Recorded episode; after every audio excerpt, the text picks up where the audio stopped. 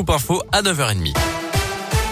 Et à la une, cet incendie cette nuit dans le Rouennais, une maison a été ravagée par les flammes à Ambière. Une femme de 66 ans s'est retrouvée piégée à l'intérieur. Une trentaine de pompiers alertés par une voisine sont intervenus pour la secourir.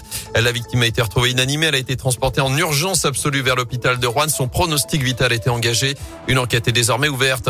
Dans l'actu des trams et des bus, à l'arrêt pendant deux jours à saint et ses alentours. En cause ce mouvement de grève aujourd'hui et demain à la Stas. Pas mal de perturbations à prévoir. On vous a mis le détail sur radioscoop.com alors que le tramway de saint fête justement ses 100 40 ans. Demain, il a été mis en service le 4 décembre 1881. Pas mal de festivités à retrouver pour cet événement. Autre événement à ne pas rater chez nous, la Sainte-Barbe. Demain, c'est la patronne des pompiers, des artificiers, mais aussi des mineurs. Il y aura d'abord une vente de luminion organisée dès 15h au profit du Téléthon avant un rassemblement à 18h place Jean Jaurès.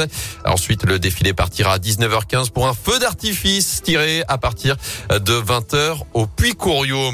Dans l'actu également, Gaël Perdriau dénonce la dérive idéologique de son parti. Le maire Les Républicains de saint se dit déçu des résultats du premier tour de l'investiture de la droite pour la prochaine présidentielle.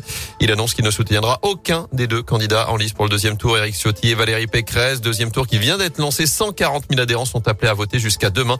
Et les résultats seront connus ce samedi en début d'après-midi. Le variant Omicron débarque dans la région. Neuf cas ont été détectés désormais en France, notamment en Auvergne-Rhône-Alpes, selon la Direction générale de la santé.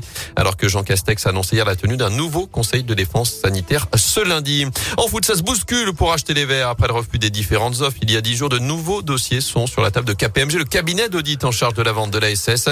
Au moins quatre, selon l'équipe, avec euh, la piste russe évoquée ces derniers jours, représentée par l'ancien joueur du Real Madrid, Michel Salgado, présent dimanche dernier à Geoffroy Guichard. Il y a aussi euh, deux pistes américaines et une plus locale. Mais les chances de voir la SS rachetée d'ici la fin de l'année, comme ne voulaient les deux présidents actuels, sont quasiment inexistantes désormais. Est-ce que vous avez les fonds pour acheter la SS Pas tout à fait.